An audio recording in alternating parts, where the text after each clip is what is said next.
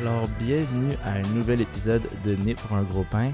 Aujourd'hui, euh, j'ai la chance de re- recevoir la représentante du Parti libéral du Québec pour notre épisode spécial, encore une fois, de la série À qui le vote. Euh, donc, un petit rappel pour ceux qui euh, regardent pour la première fois cet épisode et cette série. L'objectif est de permettre à chaque parti de représenter leur position, leurs convictions et de s'adresser à la relève entrepreneuriale québécoise pour guider leur choix. Donc, euh, j'aimerais ça te remercier déjà de te joindre à moi. Bonjour Louis. Merci, merci. Merci pour l'invitation. Ça fait plaisir. Puis, euh, j'aimerais euh, d'ailleurs brièvement me présenter parce que, avant tout, c'est un épisode donné pour un gros pain. Donc, je suis l'hôte, bien entendu. Je suis aussi le fondateur et producteur de Studio Machiavel, l'agence marketing pour Mouton Noir. Donc, sans plus tarder, j'aimerais te poser une première question pour briser la glace. Quel genre de pain, toi? Quel genre de pain? Mhm. Ah! Euh, pain patate. Pain patate, c'est un pain haïtien aux patates douces. Ok, c'est pour ça que je le, je le connaissais Ouais, pas. ouais, Nice. ouais. Ouais, non, c'est euh, c'est réconfortant. C'est réconfortant comme pain. Je pense que si on est d'origine haïtienne, on a une grand-maman certainement qui en a fait à la maison. C'est excellent. Donc, pain, donc pain aux patates douces. Euh, parfois avec des raisins secs, parfois avec un petit peu de rhum barbancourt, mais ça dépend, Ah. ça dépend de la version. là. Pas, pas la version pour enfants, certainement pas. Ça, c'est quasiment un dessert. Ben, c'est ça, oui, vraiment. Ben, vraiment. C'est ça, ouais. En fait, ouais, c'est un petit peu, euh, je pense que c'est un petit peu de la triche, c'est un petit peu comme un, comme un dessert, là. pain patate. Ah, Mais ça porte le nom pareil. Faudrait que j'essaie ça un jour. Ouais, faudrait que, faudrait que tu essaies ça. Absolument. La prochaine fois, je reviendrai avec du pain patate. Ouais, c'est ça, c'est le mandat exact. Si tout se passe bien pendant l'élection, d'ailleurs, on, on te ramènera ici au podcast. Euh, donc, euh, on commence déjà avec euh, une, un, un nouveau, nouveauté cette saison, dans le fond. On aimerait savoir si tu peux nous, faire un petit pitch d'environ 45 secondes à partir du décompte de Karim pour présenter un peu le parti et ses convictions. Yeah. Donc, bonjour. Donc, moi, je suis Madouane Cadet. Donc, je suis candidate pour Bourassa Sauvé, euh, dans Bourassa Sauvé pour le Parti libéral du Québec. Le Parti libéral du Québec, c'est le parti de l'économie. C'est le parti qui voit grand pour le Québec. C'est le parti qui a de l'ambition pour tous les Québécois. C'est le seul parti qui peut rassembler tout le monde d'un bout à l'autre de la province. C'est le seul parti qui a à cœur de créer de la richesse pour être capable de mieux la redistribuer, qui croit autant au développement économique qu'à la justice sociale et qui, par défaut, dans ce sens-là, représente les valeurs québécoises. C'est le parti euh, qui se dit euh, ouvert sur le monde. C'est le parti qui a envie de, de- de rendre nos entreprises compétitives. C'est le parti qui a envie que tout le monde embarque dans l'aventure de la société québécoise. Wow! Pile on time, j'aime ça, c'est bon, t'es arrivé à la, à la, la seconde près, c'est excellent. Ben, merci de nous avoir euh, présenté ça. Puis euh, ça m'amène, ben, en fait, déjà à la, à la première section où on veut apprendre un petit peu plus à te connaître.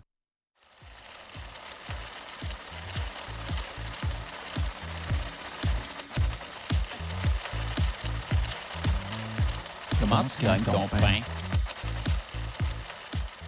Donc la question dit tout, on veut savoir un peu comment, c'est quoi ton parcours, comment tu es arrivé à gagner ton pain maintenant, mais d'abord si tu nous parlais un petit peu où tu as débuté, où tu as étudié d'abord. Et, OK, donc, euh, au niveau de mon parcours d'études, euh, moi, je suis avocate. Euh, j'ai, euh, j'ai fait mon bac en droit à Sherbrooke. euh, puis, dans le fond, moi, j'étais en programme de, de, de droit MBA, le bac maîtrise. Donc, euh, j'ai fait ça donc, en quatre ans, programme coopératif, euh, promotion 2014. Euh, non, en fait, promotion, promotion 2013. Puis ensuite, euh, je, fais- je, nous, on alternait stage-études. tout le temps, on a fait qu'en quatre ans, tu sais, on a fait ça, non-stop. Puis ensuite, je suis partie faire mon barreau à Québec. Fait que, ben, fait que j'ai fait passer mon examen du barreau là-bas, 2013, promotion 2014. Ensuite, je me suis dit, parce qu'avec le bac maîtrise, j'avais pas l'occasion de pouvoir partir à l'étranger, à l'international. Moi, j'avais toujours eu cette fibre-là de pouvoir aller voir ailleurs. Fait que je me suis dit, ça, c'est mon opportunité, c'est ma fenêtre. Si je le fais pas maintenant, je vais jamais le faire. Que j'ai appliqué des programmes de maîtrise en politique publique. Euh, donc, on verra, on continue à parler de mon parcours. J'avais déjà commencé à être impliquée. donc, euh, je me suis dit, tu as une maîtrise en politique publique, euh, ça rejoint vraiment qu'est-ce que j'ai le goût de faire, puis comment est-ce que j'ai envie de compléter mon parcours euh, multidisciplinaire. Euh, fait que j'ai été acceptée à Georgetown, fait que j'ai passé, euh, fait que j'ai fait ma maîtrise là-bas. Fait que 2015 à 2017, fait que j'ai, puis je suis restée une année supplémentaire à Washington, fait qu'en tout, j'étais là trois ans. Euh, j'ai travaillé là-bas, j'ai fait un stage à la Banque mondiale, puis après avoir gradué, ben, j'ai été embauchée dans le département dans lequel je travaillais, fait que je restais là trois ans. Washington, D.C., là. Ouais, Washington, Donc, au D.C. cœur de la politique. Oui, oui, oui, mais vraiment, mais placé, vraiment. là. Oui, oui, oui, oui, oui. oui, oui, là. J'ai une petite, une petite nerd de la politique, là. Que c'était l'anti- c'est littéralement ça. Tu sais, à l'époque, en plus, euh, euh, tu sais, je suis passée en 2015, puis là, on s'était- je me disais, ah, c'est tellement génial, je vais être à Washington pour l'élection de la première femme à la présidence des États-Unis, ça va vraiment être génial. On sait que l'histoire a voulu autrement, c'est pas exactement ça qui s'est passé, mais j'étais quand même à Washington pendant une période assez historique, fait que passer de l'administration Obama à l'administration Trump, puis de voir le changement dans la ville, euh, la, la première moitié du temps que j'étais là-bas à la deuxième moitié. Fait que c'était, c'était quelque chose. C'était quelque chose. Fait que ça, c'est, euh, c'est mon parcours académique. Puis euh, je me dis, on continue au niveau du parcours Ben oui, euh, professionnel. comment- Euh, ben c'est ça, fait que je disais, ben moi j'étais euh, fait que j'étais là-bas, donc moi à la Banque mondiale, je travaillais pour le rapport Doing Business. Donc, nous, euh, on établissait des indicateurs euh, pour les petites et moyennes, le développement des petites et moyennes entreprises dans les pays en voie de développement. Fait que moi, j'avais un portefeuille de, de pays francophones, euh, fait que surtout d'Afrique francophone, Haïti, évidemment, de, puis bon, quelques, autres, quelques autres pays aussi. Puis nous, on évaluait la, la législation, puis la réglementation, puis voir comment se facilitait le, le développement des affaires pour les petites et moyennes que dans le, le cycle normal des affaires, de, de l'ouverture d'entreprise, starting a business, donc ça c'était le premier indicateur, jusqu'à euh, faillite et insolvabilité. Fait qu'on voyait tout le cycle. Puis moi, euh, je travaillais sur les indicateurs de hum, la, résolution des différends, évidemment. Donc, euh, lorsqu'il y a un litige entre, entre des entreprises, est-ce que le système permet facilement de résoudre ce litige-là, puis s'ils ont confiance en ce système-là? Euh, et donc, euh, veulent l'utiliser. Fait que si ça, ça fonctionne bien, puis c'est efficace comme outil, c'est, ça va faciliter les investissements dans cette juridiction-là. Fait que moi, je travaillais, euh, quand j'étais en stage, c'est dans, je travaillais pour cet indicateur-là. Puis ensuite, j'ai travaillé pour l'indicateur de la protection des actionnaires minoritaires. Fait que la législation, la réglementation, donc le- les lois sur les compagnies, la réglementation en valeur mobilière, voir si ça facilitait la protection des actionnaires minoritaires. Fait que ça, ça comprenait de rencontrer les, les acteurs institutionnels des différents pays, euh, de faire des missions aussi. Fait moi, je partais en mission euh, à Djibouti, regarder les réformes euh, législatives qu'ils avaient faites pour justement là, réformer leur, le- cette, législation puis cette réglementation-là.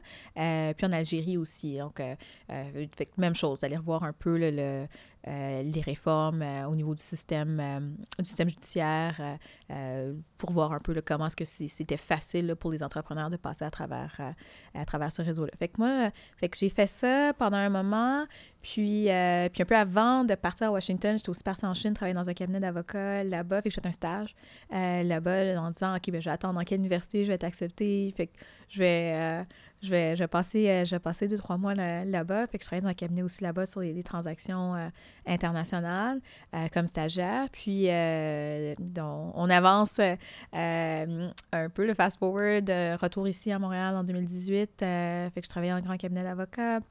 Avec mes choses, donc j'ai en, en droit des sociétés euh, de façon générale. Je fais un peu, euh, euh, j'ai été détachée en entreprise aussi. Puis euh, par la suite, euh, j'ai, je suis allée travailler pour un ministre fédéral ben, de l'industrie, le ministre de l'industrie. Fait que travailler sur les investissements internationaux aussi. Fait que ça, c'est, c'est un peu mon, mon background.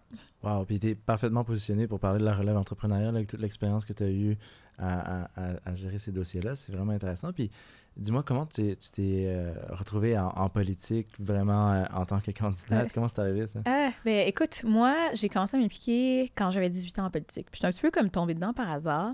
J'avais toujours été impliquée. Tu sais, moi, j'étais la fille à l'école. Moi, je me présentais à la présidence de l'école secondaire. J'étais conseillère, de- euh, conseillère de classe. Ouais, c'est comme ça qu'on l'appelait ça. Ouais, conseillère de classe. Euh, de, en secondaire 2, représentante de secondaire 4. euh, tu sais, au cégep, tu sais, même chose. tu sais. T'as eu Chaque élection, ben c'est ben, c'est ça. ça a commencé en secondaire 1, puis euh, sais, voilà, on est rendu Ouais. là. Et que c'est beaucoup d'années d'expérience dans mon CV là-dedans.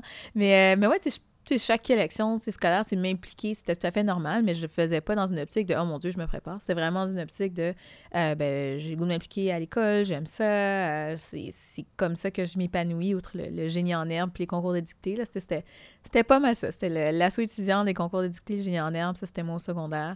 Puis l'animation de, de camp, de camp de pastoral aussi. Euh, fait que c'est. mais, Tu sais, j'étais toujours, toujours engagée, toujours, toujours euh, en train d'être euh, d'être active euh, sur ce dossier-là. Fait que je pense que c'est pas. euh, C'est. ben, tu sais, les gens qui me connaissent depuis longtemps, ils trouvent pas ça bizarre. Là. Il y a- il pas surpris. là. non, non, non, il n'y a, il y a pas... Il y a pas de surprise, mais je me dirigeais pas nécessairement vers là, avant euh, de, de commencer à m'impliquer, euh, tu sais, vraiment, tu sais, à 18 ans, euh, euh, tu un petit peu par hasard, moi, c'est une maison qui connaissait, euh, une conseillère politique pour Mme Lynne Beauchamp, qui était députée de Bourassa-Sauvé. Euh, Yeah. euh, tout est dans tout.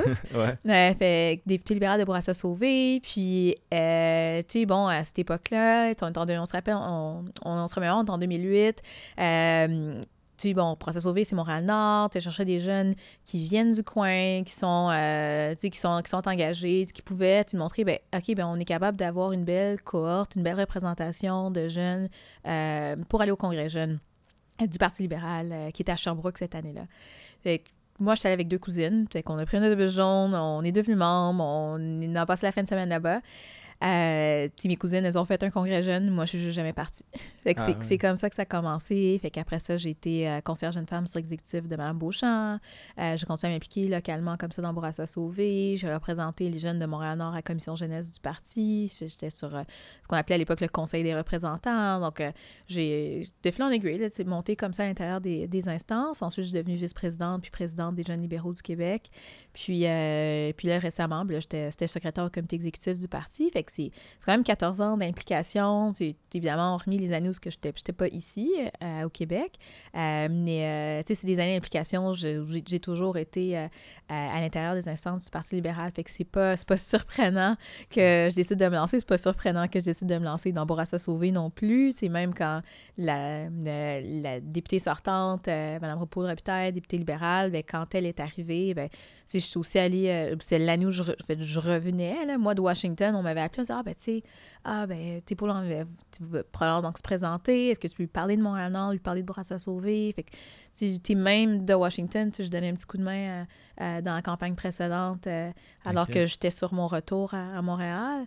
Euh, donc, il n'y a, pas- y a, y a, pas tel- y a pas tellement de surprises que, que, je me retrouve, que je me retrouve ici. Puis même à Washington, j'étais tout le temps, tout le temps impliquée. en, en politique, on avait un institut de politique et de services publics là, qu'on appelait, qui, est- qui a été créé cette année-là, en 2015. Puis, moi, je me disais, ah, ben, j'ai envie d'être là-dedans. Fait que là, j'étais sur l'espèce de CA étudiant inaugural à, travailler euh, avec euh, des élus américains qui venaient un petit peu nous présenter, ben, de, de tous les partis politiques qui venaient sur le campus euh, parler de politique, parler de, parler de services publics, puis de voir comment les jeunes, comment la relève peut, peut, ben, peut jouer un rôle, peut jouer un rôle dans, dans ces domaines-là. Fait que même de là-bas, j'étais impliquée, j'ai cofondé ce qu'on avait appelé GU Votes, avec Georgetown University Votes, euh, pour que les étudiants sur le campus puissent euh, puissent s'inscrire pour voter, parce qu'aux États-Unis, il faut s'inscrire pour pouvoir voter. Ok, c'est pas commun comme ici. Non, c'est ça. C'est pas, c'est, pas, pas le même système, ce qui rend le vote beaucoup plus difficile. C'est pour un autre podcast. Puis, euh, puis avec une autre amie, on avait cofondé cette initiative-là pour que les gens, les jeunes euh, puissent, euh, euh, puissent voter à partir du campus parce que bien souvent, la plupart des étudiants à Georgetown ne viennent pas de, de, ben, du district. là. Ils sont souvent hors, euh, à, à l'extérieur de leur, de leur propre État. Donc, c'est plus difficile de procéder à l'inscription. Fait qu'on a créé cette initiative-là qui est pérenne, qui existe encore aujourd'hui, puis qui, euh, qui est institutionnalisée à l'intérieur de, de l'université, un petit peu sur leur portail Omnivox. Mhm. Ils ont un endroit pour maintenant pour s'inscrire, pour voter, euh, pour, pour, que, pour que ce soit facilité pour chaque élection, euh, même s'ils ne sont pas à l'intérieur de leur État. Fait que ça, c'est parti. euh, Ben, de- de cette idée-là ça. Ça, doit être quand même un élément de fierté pour toi. Ben, pas mal, pas mal, pas mal, ça. parce que c'est super concret. C'est super Mhm. concret. Puis c'est- pas.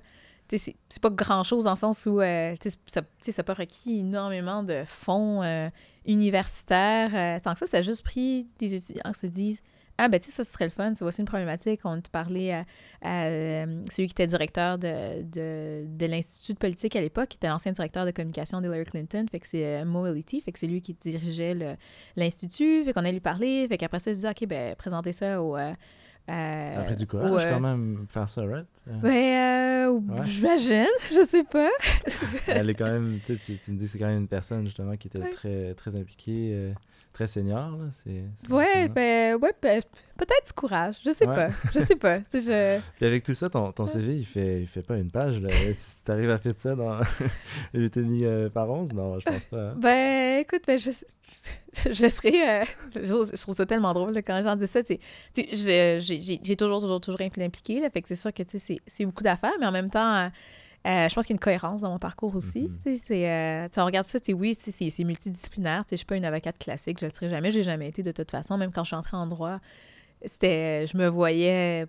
Je me voyais pas nécessairement en politique là, avant d'intensifier mon implication, mais je me voyais soit en entreprise, en milieu de la culture, ou quoi que ce soit, mais je, je, je me suis jamais vue là, comme, une, comme une avocate pure, pure, pure. là. Fait que c'est... euh, je- c'est- normal que je, en, en, avançant, en, évoluant, en étant impliquée, ben, ça, ça crée un parcours qui est intéressant, mais je pense qu'il est cohérent. Ben oui, absolument. Puis Mm. je me que ça n'a pas été compliqué euh, de rejoindre l'équipe de Mme Anglade quand l'offre officielle est venue. euh, ça, c'était juste logique. Là. Ben, c'est un peu une offre officielle. En fait, moi, je suis passée à travers un processus d'investiture. Ouais. Euh, ouais, moi, j'ai remporté une investiture cet été. C'était Ça- une première pour euh, le parti en général? Euh, ou- ben, ben, ce que j'ai compris, c'est qu'il y a eu une investiture à la fin des années 80 sous. Bourassa.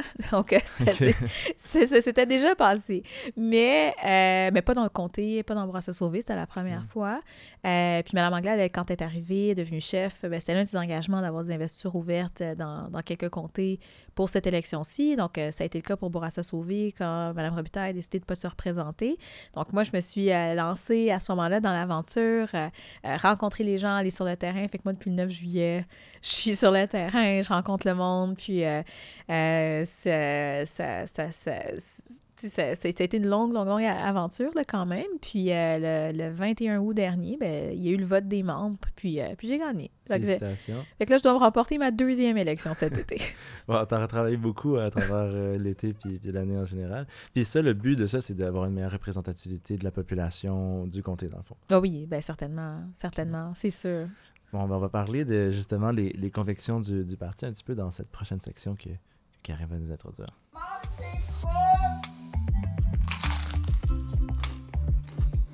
Tu manges tes croûtes. Donc, t'as-tu mangé tes? Tout le monde reste, le monde reste sérieux, genre, quand tu regardes. le- Non, non, non, non, non. c'est dur quand même. hein. On s'est vraiment amusé avec les jingles Mais les visuels. vraiment. On, ouais, on a bien trippé avec cette nouvelle saison. Donc, tu manges tes croûtes, as-tu mangé tes croûtes plutôt? C'est un petit peu euh, le, le cœur du sujet ici. On veut savoir un petit peu, particulièrement avec le monde des affaires, surtout tu es bien po- positionné, s'il y a des choses que tu aimerais améliorer, que le Parti libéral aimerait améliorer, euh, des choses qu'on fait bien peut-être aussi, qu'on on devrait miser sur, mais, euh, mais surtout, je pense qu'il y, a un- il y a du changement euh, qui vient avec un, un nouveau parti. Euh, donc, euh, qu'est-ce que ça, qu'est-ce que vous proposez pour, pour changer, pour rendre, euh, rendre ça mieux de faire des affaires au Québec? Et là là, mieux de faire des affaires au Québec. Euh, ben, là, tu as dit beaucoup de choses. C'est qu'est-ce qu'on Mhm. fait bien?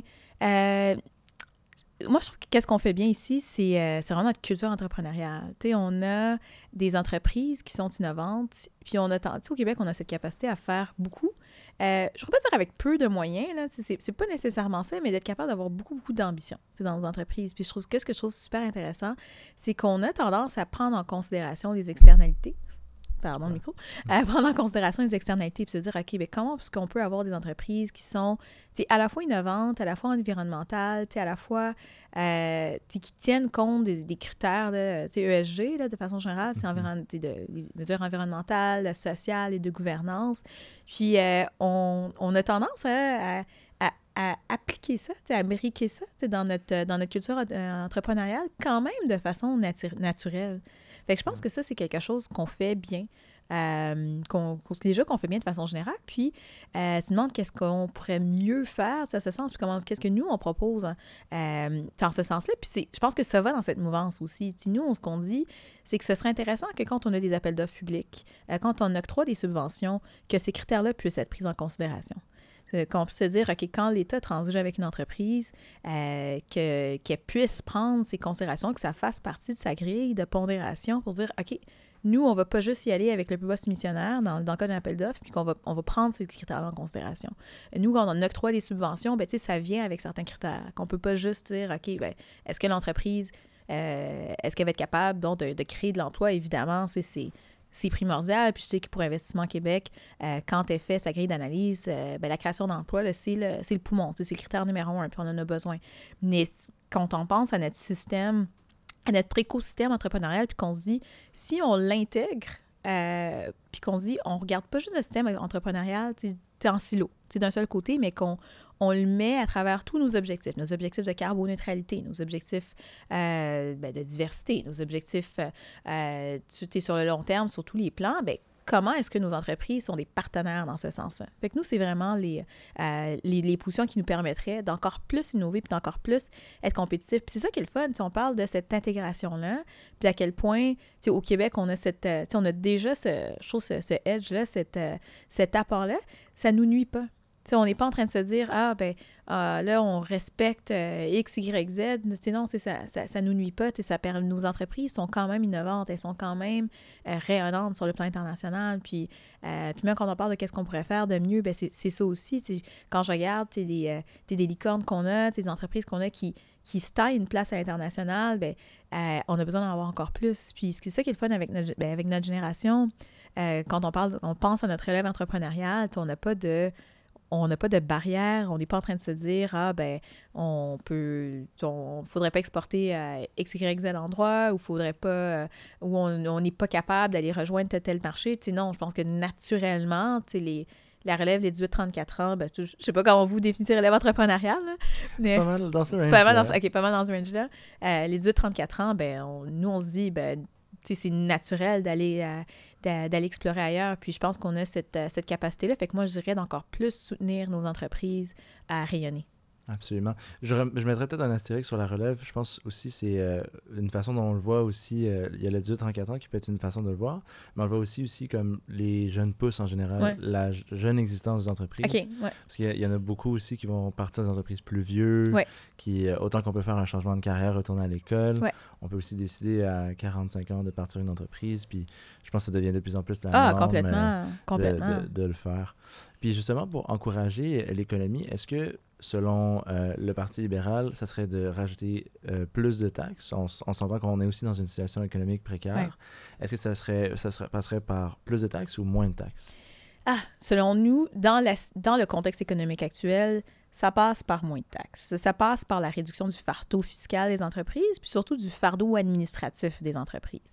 Ceci dit, je pense pas qu'on peut se dire, OK, nous, euh, que nos entreprises ne peuvent pas contribuer à notre écosystème fiscal. C'est important. Puis même pour ben, tu parles de, nos jeunes pousses, euh, nos entreprises qui sont en démarrage, évidemment, ça, ça, passe par une certaine participation, mais on a besoin de pouvoir réduire le fardeau fiscal des entreprises pour qu'elles puissent continuer à être plus compétitives. C'est de trouver cet équilibre-là. C'est d'être euh, un peu à l'intérieur de, tout ça, c'est dire, il est, il est où l'équilibre? C'est comment est-ce que euh, on, on, donne un petit souffle à nos entreprises dans le contexte actuel? Tu sais, on sait, on a euh, le Québec, c'est des PME. Puis nos jeunes pousses, euh, les startups, c'est si tu rentres à l'intérieur de ça, c'est souvent des très petites entreprises qui, qui voient très loin, qui n'ont pas besoin. C'est pas des entreprises manufacturières. Ils n'ont pas besoin d'avoir une grosse masse salariale pour être capable de prospérer, mais euh, non, non, donc n'en demeure pas moins que ce sont des, très petites entreprises. Comment est-ce qu'on s'assure que, euh, le, qu'on, puisse leur donner un petit peu d'oxygène euh, pour qu'elles soient compétitives, euh, tout en gardant, en conservant cet équilibre-là? Et, pour, et par rapport aux recettes fiscales qui vont changer naturellement avec comment vous compensez pour pas qu'il y ait un manquement d'argent dans les, coffres du gouvernement? Ah, c'est bien une question. Puis là, je, je reviens aussi au niveau des, euh, des, très petites entreprises. On, en termes de mesures, c'est super concrète. quand on dit donner de l'oxygène, ben, la, euh, la, la, la, déduction pour petites entreprises aussi, s'assurer qu'on puisse l'élargir aux très petites entreprises, ben, ça, c'est un moyen concret d'être capable de, de leur donner de l'oxygène. Euh, maintenant, tu dis, donc, comment est-ce qu'on se fait d'avoir assez de coffres ouais, dans l'État? Ben, quand on dit réduction de taxes, on dit hum. réduction de revenus fiscaux. comment ne pas impacter, par exemple, les services qui ont qui auront moins de financement euh, euh, provenant des recettes fiscales ou où l'argent euh, s'en va, dans le fond.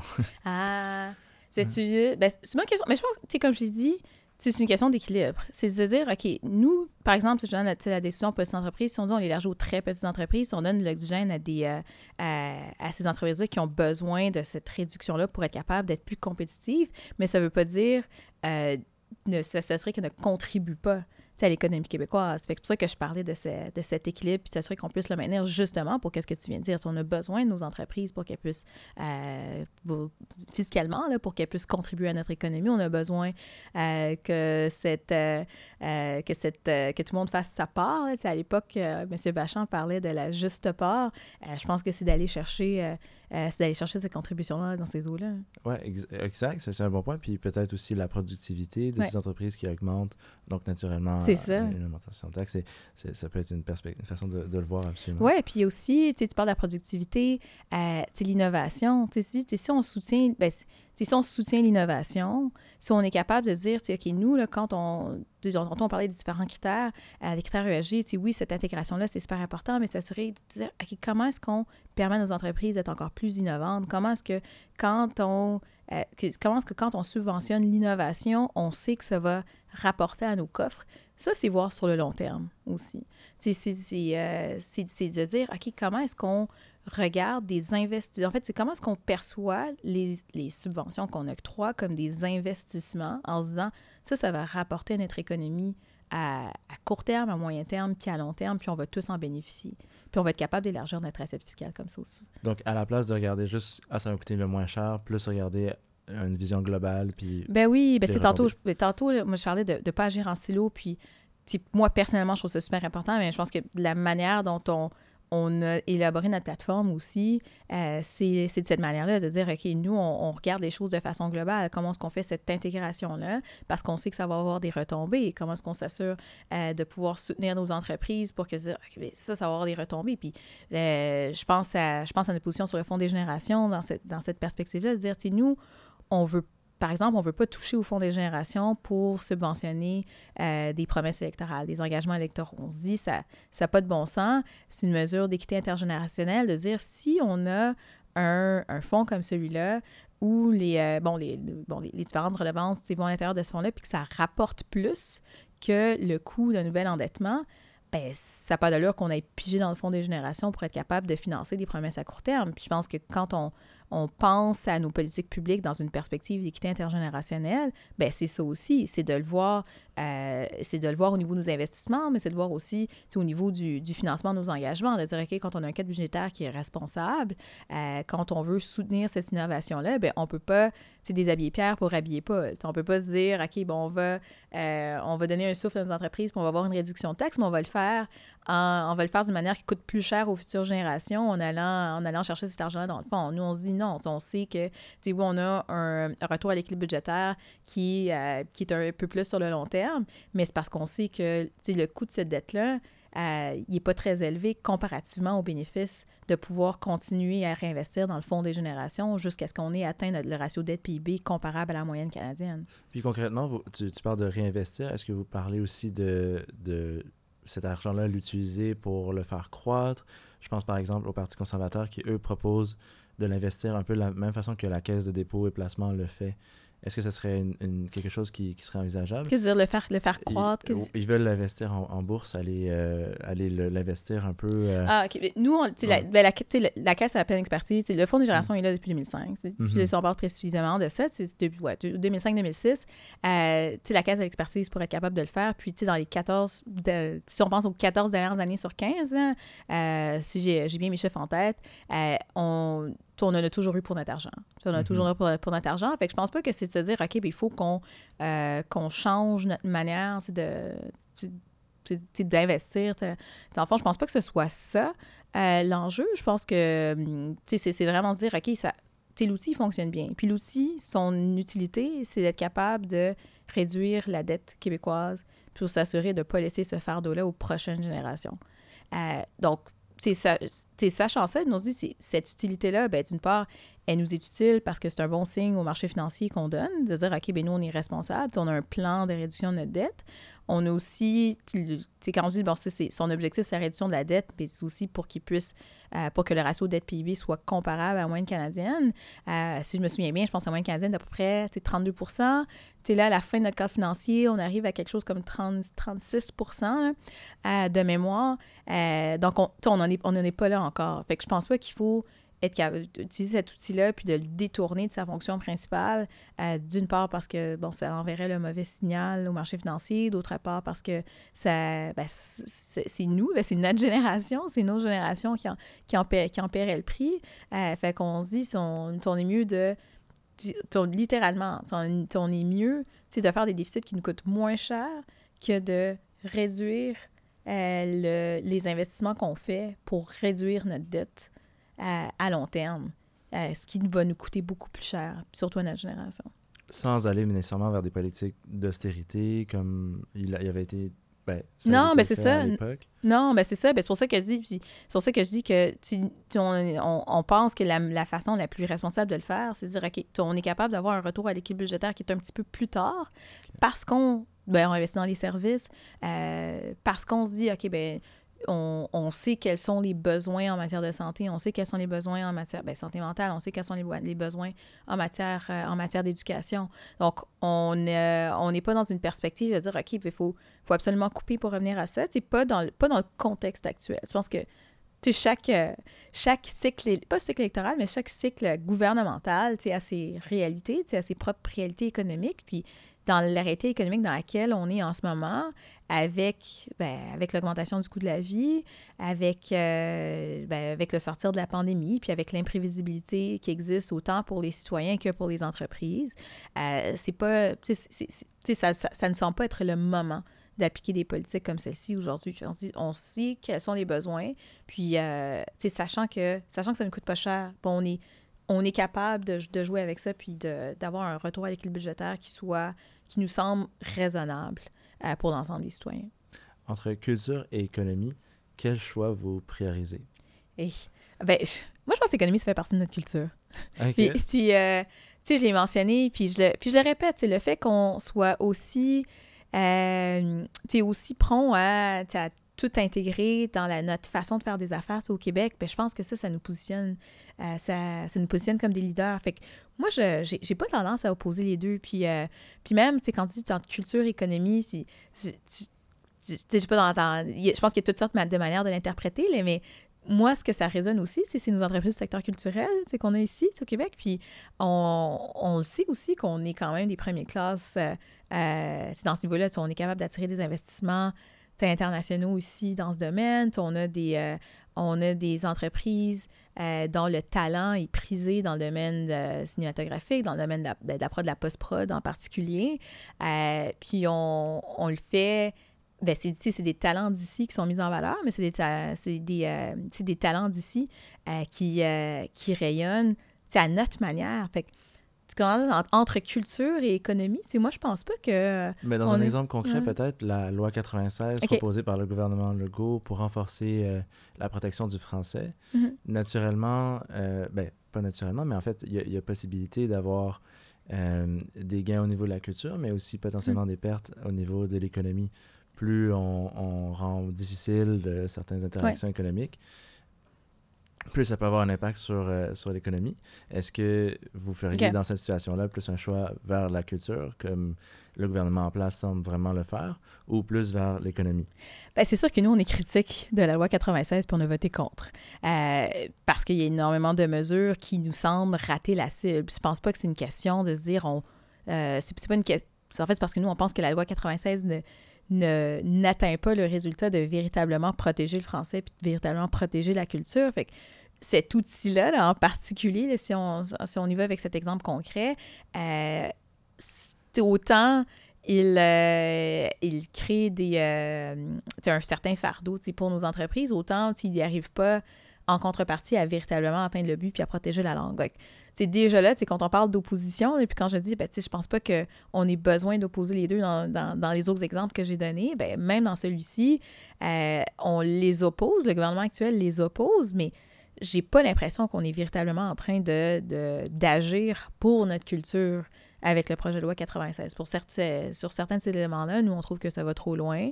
Puis sur... euh, puis on sait, les chambres de commerce aussi se sont positionnées de, man- de manière analogue, euh, en disant, tu sais, ça, ça va avoir un certain impact sur nos entreprises. Fait que, moi, sur, ce, sur cet enjeu-là, sans répondre à cette question précise, ben, c'est se dire, ben, encore une fois, c'est comment est-ce qu'on atteint un équilibre? Oui, euh, nous, on a fait pro- 27 propositions en matière de protection du français. C'est normal qu'on soit capable de dire comment est-ce qu'on est capable de, protéger notre langue, comment est-ce qu'on soit capable, de, par exemple, d'avoir de la, de la francisation euh, en milieu de travail. Euh, comment est-ce qu'on soit capable de, euh, je, je donne l'exemple de francisation parce que bon, on a, beaucoup parlé de ça pendant la campagne électorale aussi. Fait que dire, ben, comment est-ce que quand euh, on a de, de l'immigration non francophone qui arrive ici, ben, qu'on ait des bons programmes de francisation, puis que nos entreprises fassent partir de ça, puis que notre économie soit au, pro, au, profit de notre culture euh, sous cet angle-là. Fait que, encore une fois, moi, je pense que c'est la manière la plus riche, puis la plus positive, euh, puis la plus euh, pragmatique aussi. Euh, autant euh, en relation avec euh, nos besoins en matière de pénurie de main-d'œuvre euh, qu'en matière de, ben, de politique d'intégration, puis, puis d'immigration, puis de dire, OK, ben, quand nous, c'est notre façon de voir les choses, ben, voici on comment on se positionne. on n'est pas en train de, de se dire, OK, c'est culture ou économie, euh, de la même manière que c'est pas environnement ou économie, là, comme, comme on voyait avant, ben, c'est de dire ben, comment est-ce qu'on arrime les deux, comment est-ce qu'on se dit, on, comment est-ce qu'on dit, ben, d'une part, qu'on soit capable de positionner euh, des entreprises qui, euh, tout le milieu de travail se passe en français, puis où on est capable d'avoir des, des milieux de travail, c'est francophones qui rayonnent, comment est-ce qu'on est capable d'avoir de la francisation au milieu de travail, comment est-ce qu'on est capable de, de vraiment faire cet arrimage-là. Donc concrètement, ce serait pas nécessairement de passer par la coercition, non. mais plus par l'encouragement des, de milieux francophones de travail, par exemple? Ben oui, c'est ça. Ben, ouais. nous, ben, je parle littéralement de francisation. Ben, nous, on se dit, euh, les entreprises, on un petit peu, on a entendu parler un petit peu dans les médias dans, dans, dans les dernières semaines. C'est l'entreprise Peerless qui, elle, offrait des programmes de francisation au milieu de travail, puis que du jour au lendemain, pour des raisons administratives, ça, a arrêté. Pour nous, c'est inacceptable. Fait que nous, ça passe par euh, la bonification, de la francisation, euh, incluant la francisation au milieu de travail. Euh, Comment on les encourage, par exemple, à rester? Ce serait des réductions... Des, à rester. À, excuse-moi, à conserver ces programmes-là. Comment on les encourage? Ah, ben, ben, c'est vraiment avec, financé avec des fonds publics. Là. OK, c'est ouais, ouais, vraiment financé avec des fonds publics sur ce type de programme-là, puis s'assurer que dans... Euh, que, ben, avoir les fonds nécessaires pour, euh, pour, euh, pour, encourager, là, mais euh épauler. Épauler les entreprises, c'est dans la prise en charge de ce type de programme-là. On sait que c'est quand même, c'est quand même un, un, certain effort de la part des entreprises de dire, OK, vous élaborez des programmes comme ceux-là.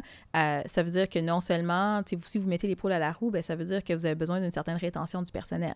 C'est que si on soutient les entreprises avec euh, des programmes de rétention du personnel comme ceux-là, bien, euh, ça ça, je pense que c'est la manière de pouvoir leur dire, OK, ben ça, ça en vaut la peine. Ça, ça vaut la peine de, d'investir. De, ouais. pour, pour, le retour éventuel. Ben, c'est ça.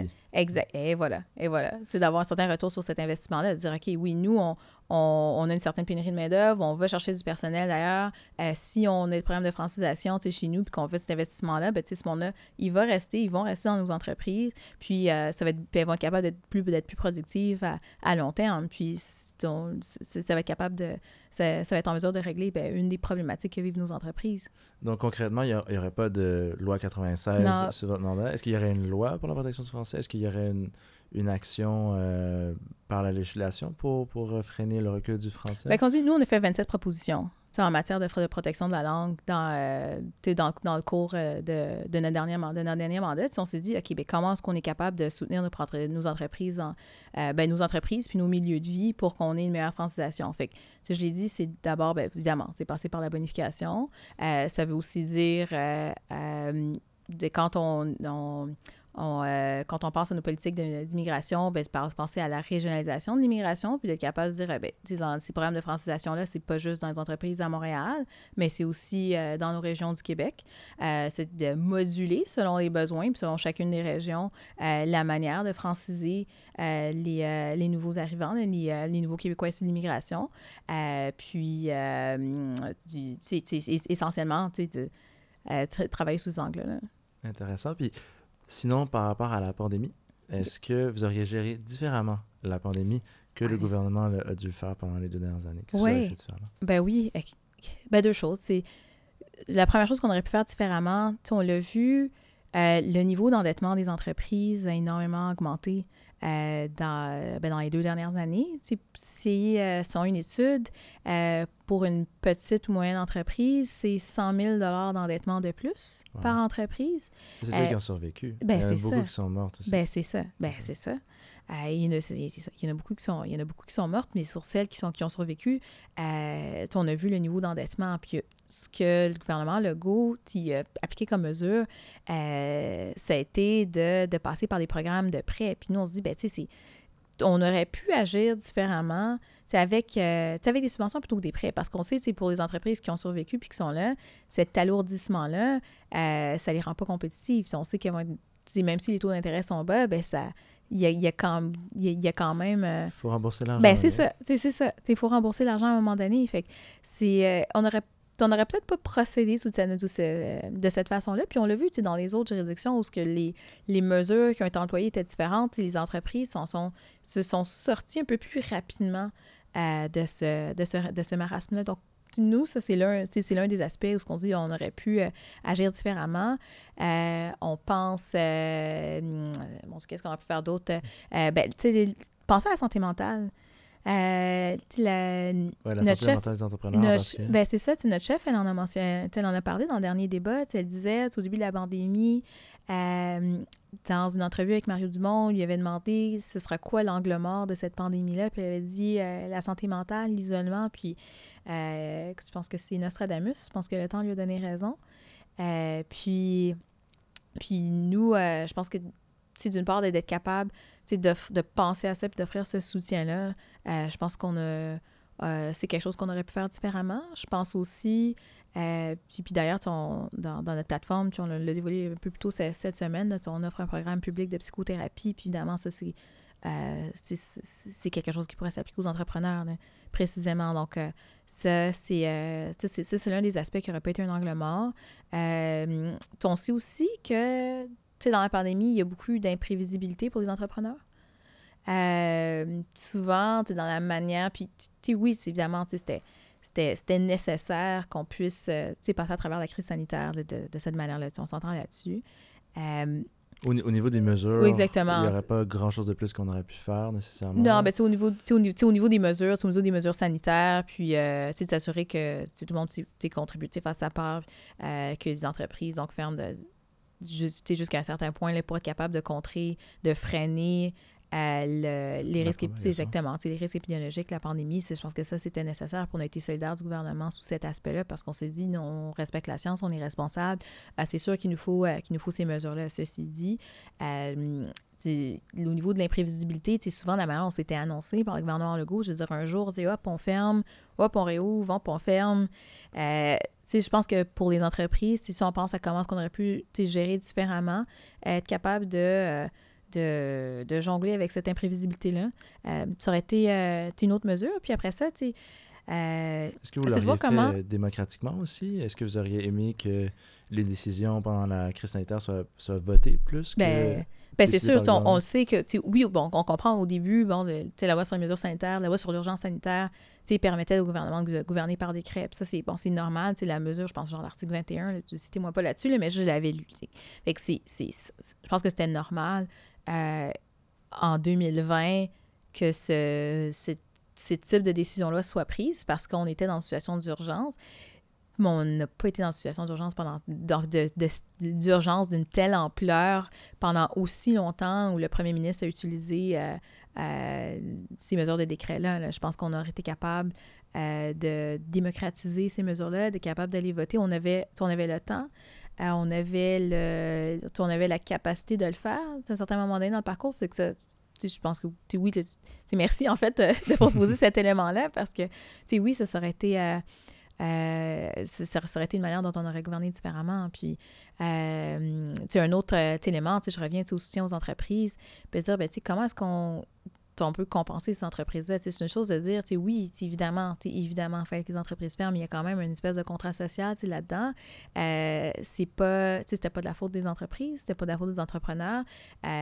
donc là, le, le, le contrat change, la game change, euh, mais il n'y a pas de il y a peu de prise en charge, il n'y a pas eu de compensation, il n'y a pas eu de il y a pas eu de, de, décision de se dire OK, euh, elles ont nos, nos entreprises, c'est notre, notre, système euh, entrepreneurial, on a on a pris beaucoup sur ses épaules, ben, comment est-ce qu'on comment est-ce qu'on compense? C'est pas faites pas passer par l'endettement, c'est comme j'ai dit, mais aussi de dire ben, comment est-ce qu'on est capable de mieux les compenser? Puis, clairement, selon vous, c'est ça, ces gens-là ont un petit, un petit peu abandonné, euh, les, les, fondateurs d'entreprise, euh, ils n'ont pas eu assez de support à ce niveau-là euh, pendant la certainement pas eu assez de soutien. Ouais, Certainement pas eu assez de soutien. Ça a été le, le soutien. Puis ça, ça, ça veut aussi dire d'autres dépenses, mais encore là, ça s'inscrit dans la stratégie à long terme C'est ça. de, de, de garder. Super. J'aurais des questions en rafale pour toi. Euh, donc, euh, si tu peux garder les réponses très courtes, OK, on veut juste savoir une mesure par rapport à chaque question. OK. Donc, est-ce que tu peux me donner déjà une mesure pour l'économie cir- circulaire? Ben ça, je l'ai déjà dit. Donc, les, euh, les, les appels d'offres puis les subventions qui, qui considèrent les différents critères de dit, dit ESG, là, c'est... euh, quand j'utilise le terme ESG, c'est, euh, j'englobe, là, fait qu'environnemental, social, gouvernance, que, euh, quand on pense économie circulaire, c'est- je pense que c'est ça, fait que ça, c'est une des mesures qu'on a dans notre plateforme. Ce serait un système concrètement de pondération. Chaque item aurait une certaine valeur, puis s'additionnerait pour faire... euh, Ben, c'est sûr que oui, ce serait dans un, dans un contexte de grille, là, nous assurer de Mhm. dire, OK, ben, comment est-ce qu'on euh, comment est-ce que l'entreprise respecte chacun de ces critères-là. Évidemment, chaque mesure est toujours prise en, en, en élaboration avec le, le milieu, là, fait qu'avec le milieu des affaires, de voir comment est-ce qu'on est capable de euh, d'élaborer une mesure comme celle-ci pour qu'elle soit euh, qu'elle soit qu'elle ne pénalise pas nos entreprises, là, ça, ça, c'est Mhm. certain. C'est ça, justement, parce que est-ce que ça n'a pas le risque aussi de rajouter un peu de bureaucratie? Non, je pense pas. Non, non, ça, je pense pas. Parce que je pense que c'est. C'est, oui, c'est, innovant, mais on est clair. C'est, je veux dire, Québec ne serait pas la première juridiction à faire ça. Là. Euh, je pense pas que ce soit euh, un, un élément de bureaucratie de plus parce que de toute manière, mettons, si on pense précisément aux appels d'offres, dans le, le processus que doit, euh, que, que doit compléter l'entreprise, il y, a- déjà énormément d'items. Donc, de, de dire que ce serait plus de bureaucratie, là, je pense, je pense pas. C'est juste de dire, ben, est-ce que vous respectez ou pas ces, critères-là? C'est juste, euh, par rapport à la réalité euh, euh, qui existe dans l'entreprise. C'est sûr que, là, ce que ce serait par rapport à des engagements de le faire d'ici une, euh, une certaine échéance. Je pense que ça pourrait aussi euh, être ça, là, comme avec euh, nos cibles de carboneutralité. Fait que, ouais, je pense que ça pourrait se décliner de différentes manières. Justement, une mesure pour réduire la pollution sans faire payer le contribu- contribuable. As-tu entendu parler de notre projet éco? Non. Ouais, nous, ce qu'on dit, euh, c'est littéralement, je pense que c'est en, en parfaite cohérence avec tout ce que j'explique depuis le début, euh, qui est de, euh, de penser sur du long terme, de, de voir comment est-ce qu'une entreprise peut être encore plus compétitive, puis comment est-ce qu'au Québec, euh, comme société, on peut être encore plus compétitif, puis, puis, puis innovant. Puis le projet éco, c'est ça, c'est de dire, OK, nous, on arrive écologie, puis économie. On, le- on a envie de créer de, la croissance, de créer de la croissance, puis d'investir autant, oui, des fonds publics, mais aussi des fonds privés, de travailler avec nos entreprises, de dire, OK, comment est-ce qu'on qu'on crée de la croissance, puis qu'on travaille à- au développement de la filiale de l'hyd- de l'hydrogène vert. Pourquoi? Parce que bon, ce serait créé euh, de façon euh, euh, de- avec des ressources renouvelables, là, ben, avec l'eau, avec l'hydroélectricité, euh, principalement. Euh, puis euh, de, développer notre hydrogène, euh, vert, puis de répondre à la demande mondiale. On sait, d'ici 2050, je pense que la demande pour l'hydrogène vert, ça va être à peu près 24 dans le monde. Puis en ce moment, c'est pas mal la France, l'Allemagne qui travaillent là-dessus. Au Québec, on l'a fait avec l'hydroélectricité des années 70. On a cette capacité-là. On a nos, on a l'habitude de travailler avec nos ressources renouvelables, puis euh, euh, de, générer l'innovation, de générer de la croissance, mais aussi d'être, d'être vert, d'être éco-responsable dans notre façon de faire les choses. Fait je pense qu'on est capable de, prendre le, le taureau par les cornes puis de dire, OK, euh, on pense sur le long terme, on veut répondre à cette demande-là parce que si nous, on n'est pas dans cette course, euh, c'est sûr qu'il y a d'autres juridictions qui vont l'être. Fait qu'on n'a pas le luxe d'attendre. euh, non seulement, je le martèle, nos, nos objectifs de carboneutralité d'ici 2050, ils, sont là, mais comment est-ce qu'on est capable de le faire? Puis on sait que l'électri- l'électrification, euh, oui, ça fonctionne pour le transport léger, mais ça fonctionne pas pour le transport lourd. À un moment donné, il faut qu'on soit capable de dire, OK, pour euh, nos autres formes de transport lourd, comment est-ce qu'on est capable de les rendre... de les rendre carboneutres, donc euh, de réduire les émissions de, ga- de- de gaz à effet de serre. Donc, si on n'est pas capable de passer par de l'électrification, c'est quoi la solution? Fait c'est dans ce sens-là qu'on se dit, ben, l'hydrogène vert, ben, c'est, complémentaire à l'électrification des transports. Puis ça, ça nous... Ça, c'est un ça, ça nous positionne vraiment. Ça positionne vraiment le Québec. Fait quand on pense à, à générer de la croissance, à générer de l'emploi, être capable d'investir en recherche et développement dans un domaine, euh, puis de, voir sur du long terme, euh, tout en alliant à nos objectifs euh, environnementaux, ben ça, c'est le parfait projet. Là. Donc, un parti libéral investirait dans le- l'hydrogène Ouais. de son, à travers les compagnies à travers le développement lui-même, comme les barrages électriques? Euh, Est-ce que, est que ce serait quoi les mesures un petit peu plus précisément qui seraient faites pour encourager l'hydrogène? Euh, ben, nous, on créerait ben, une société d'État public euh, pour, euh, pour, euh, pour l'hydrogène vert. Fait que ça, ce serait, c'est sûr que c'est ça, c'est- de la manière dont on le voit, se dire, OK, bon, on a cette, cette ressource-là qu'on serait capable de développer. Fait que comment est-ce qu'on comment est-ce qu'on s'assurait de, de pouvoir de, euh, de pouvoir euh, mieux la gérer là, pour que les retombées euh, soient, soient bénéfiques pour l'ensemble des Québécois. Fait que ça, c'est une des mesures. Mais c'est sûr que, nous, quand on parle d'investissement en hydrogène vert, ben, oui, on, mettrait des fonds publics, mais comme j'ai mentionné, je veux m'assurer que on, en fait, les entreprises contribueraient également à ces investissements-là. Intéressant. Et finalement, une mesure pour plus d'autonomie euh, par rapport au fédéral, si c'est quelque chose que, que vous aimeriez.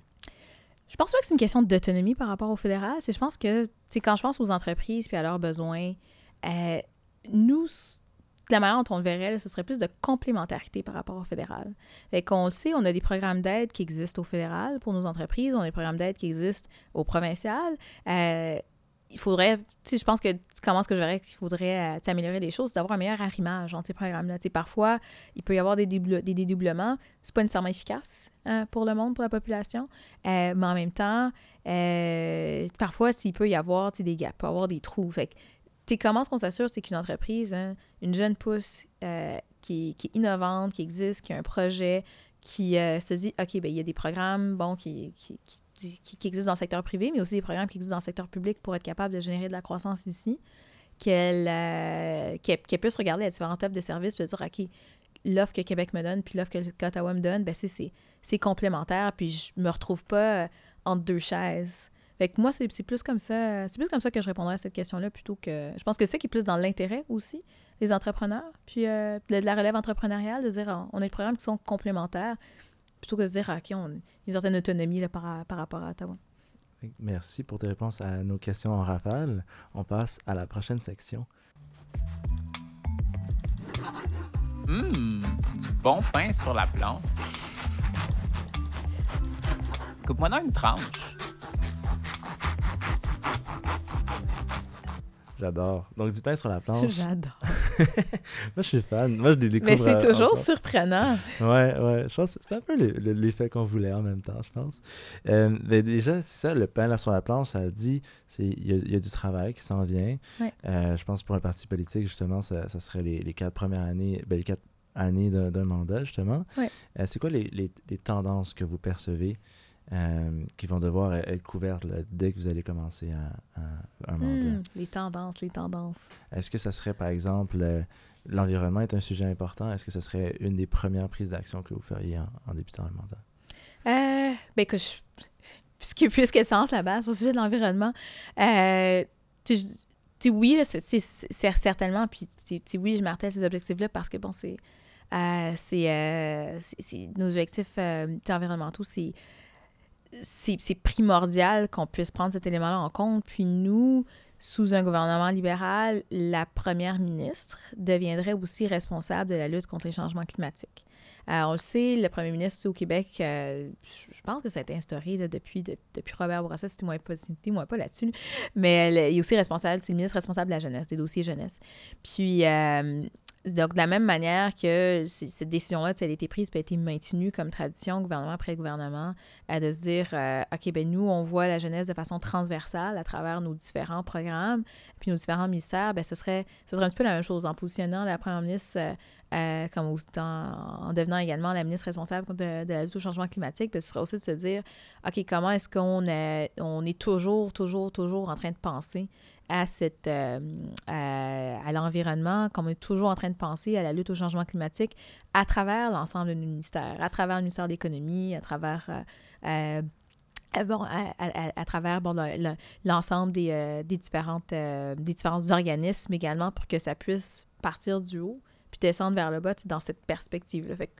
Tu moi aussi, si, on, est sur ce sujet-là, là, comme, comme tendance, puis de voir comment est-ce que nous, on, on, gérerait, euh, on gérerait les choses, euh, je pense que oui, cette gouvernance environnementale-là, ça, ça en fait partie. Est-ce que le titre donnerait plus de pouvoir ou ça serait principalement euh, plus symbolique euh, de rajouter ce titre-là au, titre Ben, c'est vraiment une question de gouvernance. Tu sais, je, je, je parle de gouvernance environnementale. Je pense que c'est vraiment une question de gouvernance. Fait que c'est pas, c'est ni c'est plus de pouvoir ou plus de ou plus symbolique. Là. Je pense pas que c'est comme ça que ça s'articule. Je pense que c'est vraiment de se dire, euh, quand on prend les décisions, elles sont transversales par rapport au sujet de l'environnement. Fait que, sinon, euh, le... après ça, bon, on pourrait dire, bon, le premier ministre, c'est le dernier mot. je comprends un petit peu qu'est-ce que tu veux dire par, par, par, plus de pouvoir. Je pense que oui, ça, ça, ça voudrait dire euh, euh, naturellement que si bon, c'est le ministre responsable de l'environnement, que s'il y a une décision qui est prise dans ce sens-là, on, on, trancherait avec cette, cet idéal-là en tête.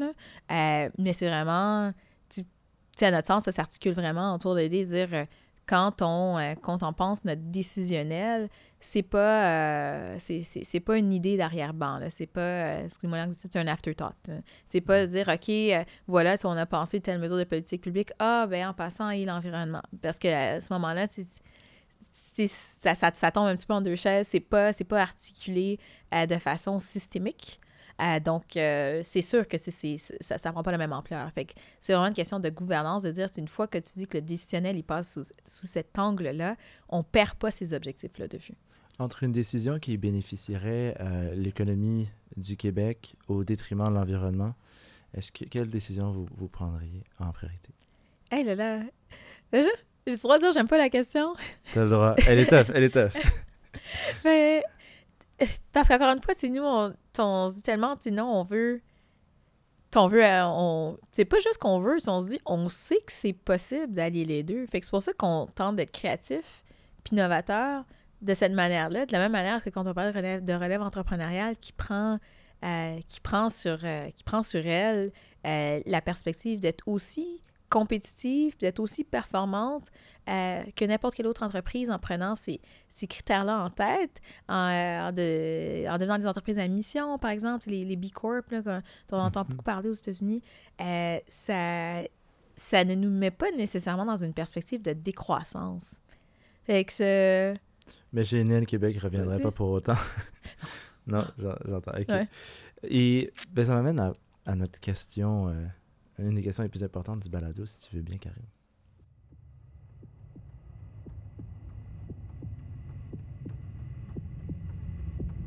Il y a comme beaucoup de suspense. La, question, qui tue c'est pas le, c'est que la question qui tue, mais c'est pas la même que tout le monde en parle. Non, non, non, non, c'est, c'est notre, propre, notre, notre propre animation toute.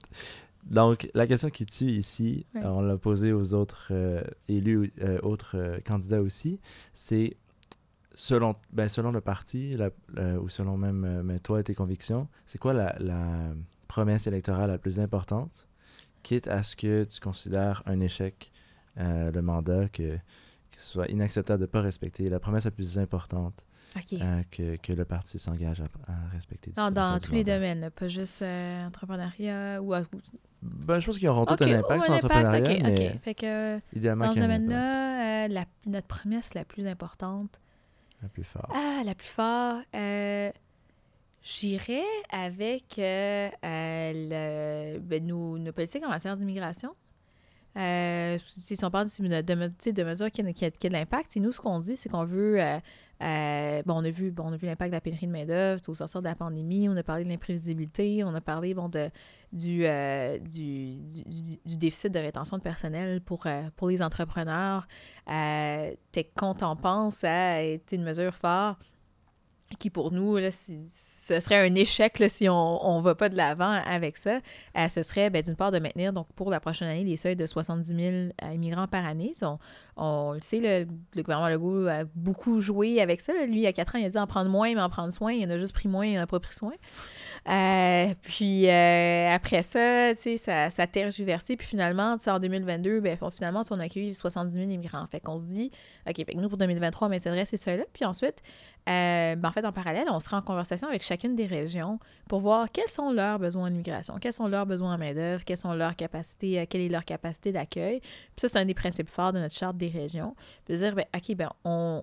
Puis je l'ai mentionné, je pense, au début, le mur à mur, là, c'est pour ça fonctionne pas. Fait que si on implique nos régions dans ce, partenariat-là, puis qu'elles nous, euh, nous donnent un peu, ben, OK, ben voici, nous, c'est ce qui conviendrait, qu'est-ce qui, qui permettrait d'être une solution gagnante-gagnante, tant pour les gens qui arrivent ici que pour, euh, que pour nos entreprises, euh, pour résorber la situation de pénurie de main-d'œuvre, euh, pour être capable de, de, de, ben, de, résoudre, de travailler sur nos enjeux démographiques. ben voici, voici, voici comment on on serait capable de les soutenir. Fait je pense que oui, cette, euh, cette mesure-là, maintenir des seuils de 60, 70 000 immigrants par année euh, pour la prochaine année, jusqu'à ce qu'on ait des partenaires avec chacune des régions, puis de soutenir la régionalisation de l'immigration, ben, je pense que ça, c'est une mesure forte qui euh, serait pertinente pour ben, la, vitalité de nos régions, la vitalité de nos entreprises, de, nos, de notre relève entrepreneuriale, de nos jeunes pousses qui sont en région, qui sont à l'extérieur de Montréal. On sait qu'il bon, une école d'entrepreneurship en Beauce.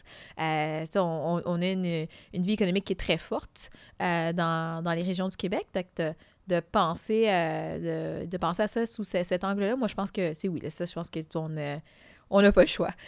J'espère je, je, je, je, pas chicaner, mais je pense que ça, c'est la mesure là, pour. c'est la promesse qu'on n'aurait pas le choix de remplir. Est-ce que le Québec est né pour un gros pain? Ben oui. Ben oui. sans hésitation. Sans hésitation. C'est une évidence. C'est une évidence. Puis, tu sais, on, on, le voit. Euh, tu dans, quand on pense juste aux dix dernières années, le, au niveau de la relève entrepreneuriale, le, le, le sentiment, le, désir de vouloir créer une entreprise, il n'a pas cessé d'augmenter. À part dans les deux dernières années, depuis la pandémie, évidemment, avec l'incertitude, la guerre en Ukraine, euh, le, bon, bon tout ce, tout ce qu'on a vu, euh, on, on, a vu qu'il y avait une certaine, une certaine baisse, euh, particulièrement au Québec, il euh, faut le dire. oui, il y a une baisse partout au Canada, mais particulièrement au Québec. Donc, je pense que le désir de fonder une entreprise chez 1834, c'était 20 en 2019. Là, on est passé à peu près 15 Fait que c'est quand même statistiquement significatif. Là. Fait que c'est, un gros chiffre. Fait que je pense qu'il faut travailler là-dessus. Mais avant ça, jusqu'en 2019, les, le désir de fonder une entreprise ne cessait de croître. Je pense que ça, c'est quelque chose qu'il faut. Euh, ben, c'est un chiffre qu'il faut qui doit continuer de croître. Euh, je pense que ça démontre à quel point j'ai enseigné, oui, notre génération, mais comme tu l'as dit, la relève entrepreneuriale, c'est pas juste le, bon, le, le, reprenariat par rapport aux 18-34 ans, mais c'est aussi toute personne qui se lance euh, soit après une carrière ou en mi-carrière, ou même les entrepreneurs à temps partiel. Si on le voit, on est capable d'avoir un écosystème qui diversifie dans ce, sous cet angle-là. Donc, je pense que je pense que oui, on, a, on, a, on, a, tout ce qu'il faut pour, pour amener ce, ce, chiffre-là à la hausse puis euh, de, de, montrer à quel point on est né pour un gros pain. Puis ça passe. Euh, puis moi, ça, ça passe par le mentorat. Tu sais, je ne l'ai pas mentionné. Tu, euh, le Québec soit né pour un gros pain, ben, ça veut dire que oui, notre élève entrepreneurial veut fonder des entreprises, mais ça veut aussi dire que nos, nos Québécois qui, qui arrivent aussi ici, qui sont issus d'immigration, ben, veulent aussi fonder des entreprises. Puis on sait qu'on a cette, cette euh, c'est que en fait dans les chiffres que ça montre que les femmes, que les gens issus d'immigration, que les jeunes ont ce désir-là de pouvoir euh, euh, créer, innover, aller de l'avant, puis, puis voir que oui, que tout ce monde est né pour un gros pain. Fait quoi. Et est-ce que tu aurais des recommandations pour justement tout ce monde-là qui aimerait peut-être lire un livre, être inspiré, regarder un TED Talk, peu importe. Ah, ben là, quand tu as dit recommandation, ben là, j'y allais autrement. avant de dire un, livre, ben, tu premièrement, ben, le mentorat, puis je pense que c'est mhm. super important de le mentionner parce que. Euh, T'en as bénéficié toi-même? Ben oui, j'en ai bénéficié. Euh, je sais que, bon, nos différentes chambres de commerce, ils ont, des programmes de mentorat. moi, j'ai fait du mentorat avec la, la, chambre, ouais, la Chambre de commerce du Montréal métropolitain auprès des gens qui sont arrivés euh, au Québec dans les cinq. De, des, les personnes immigrantes depuis euh, donc cinq ans et moins. Fait que j'ai fait. Euh, j'ai participé à ces, ces, ces, types de programmes de mentorat-là. Puis ce que je constate, c'est que c'est essentiel. Ce sont des programmes de mentorat qui sont essentiels moi, évidemment, c'est ce côté professionnel, mais quand même, c'était autant pour les entrepreneurs que pour les jeunes professionnels qui arrivent, euh, puis euh, qui veulent se tailler une place dans notre écosystème économique ici. Bien, on a besoin d'avoir ce mentorat-là. On le sait, les entreprises qui bénéficient d'entrepreneurs, de, de, mentorat euh, réussissent plus, c'est documenté. fait que ça, c'est super important. Fait que c'est une recommandation à faire en ce sens-là. Oui, le mentorat, c'est aussi euh, de continuer à encourager les femmes à devenir mentors. Tu sais, souvent, on, euh, on, on, a moins tendance à faire du mentorat. Une femme qui a réussi en affaires va se dire Ah, ben, tu sais, j'ai pas nécessairement. Euh, je pense, je sais pas qu'est-ce que j'ai à offrir à quelqu'un d'autre qui se lance ou quoi que ce soit. Ils n'ont pas nécessairement ce réflexe-là, mais se dire oui, oui, si vous avez réussi, il y a quelque chose que vous avez fait de correct, là. quelque chose qui fonctionne bien. Fait que, oui, notre recommandation, ben, c'est ça, d'être faire de le partager parce que oui, il y a une contribution. Fait que, oui, c'est notre recommandation de dire, s'assurer que, que, que, les femmes en affaires, ben, qu'on puisse également, qu'on puisse également faire du mentorat. Puis comme livre, euh, Ce Québec qui m'habite de Dominique Anglade. Ah, bien vu, bien vu. Oui, oui. Ben, parce que, ouais, ben, un entrepreneur, ben, c'est d'abord et avant tout son parcours. Puis, si on l'a vu dans, dans le premier segment de cette entrevue-ci, c'était de parler euh, ben, de, de, ma personne, de qu'est-ce qui m'a amené où ce que je suis. Fait que le, le livre de, de Dominique, c'est ça aussi. C'est très personnel sur qu'est-ce qui l'a amené à, à, vouloir voir grand pour le Québec. Euh, puis, qu'est-ce qui, Qu'est-ce qui l'incite à demander aux Québécois de voter vrai cette année? Donc oui, c'est Québec qui m'habite. Bien dit, puis euh, je pense que c'est une excellente recommandation de livre, justement, en plus pour connaître bien la, la chef euh, du Parti libéral, c'est une excellente idée. Mais déjà, j'aimerais te remercier d'avoir euh, participé au balado, cet épisode spécial, c'est bien apprécié. Merci, merci à toi pour l'invitation. Ça fait plaisir. Je pense que les, euh, la relève entrepreneuriale, euh, les électeurs sont d'autant plus informés maintenant, euh, puis ça va avoir un gros impact dans leurs décisions le 3 octobre. je l'ai dit, je le redis, donc bien important d'aller voter. Je pense que Élection Québec fait une très bonne campagne en ce moment, renverser la tendance. Ouais. donc, aller voter, c'est extrêmement important, puis j'espère que cette série d'épisodes aura aiguillé votre choix ou, ou, du moins vous aura aidé. Donc, euh, je te remercie une dernière fois, puis euh, un petit regard à la caméra pour la fin. Merci, merci à tout le monde. Merci d'avoir été des nôtres pour un autre épisode du balado Né pour un gros pain. Comme vous le savez, cet épisode est enregistré au studio Machiavel.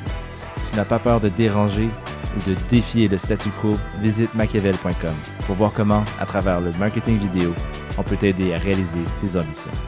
Pour nous, on se revoit au prochain épisode. Au revoir.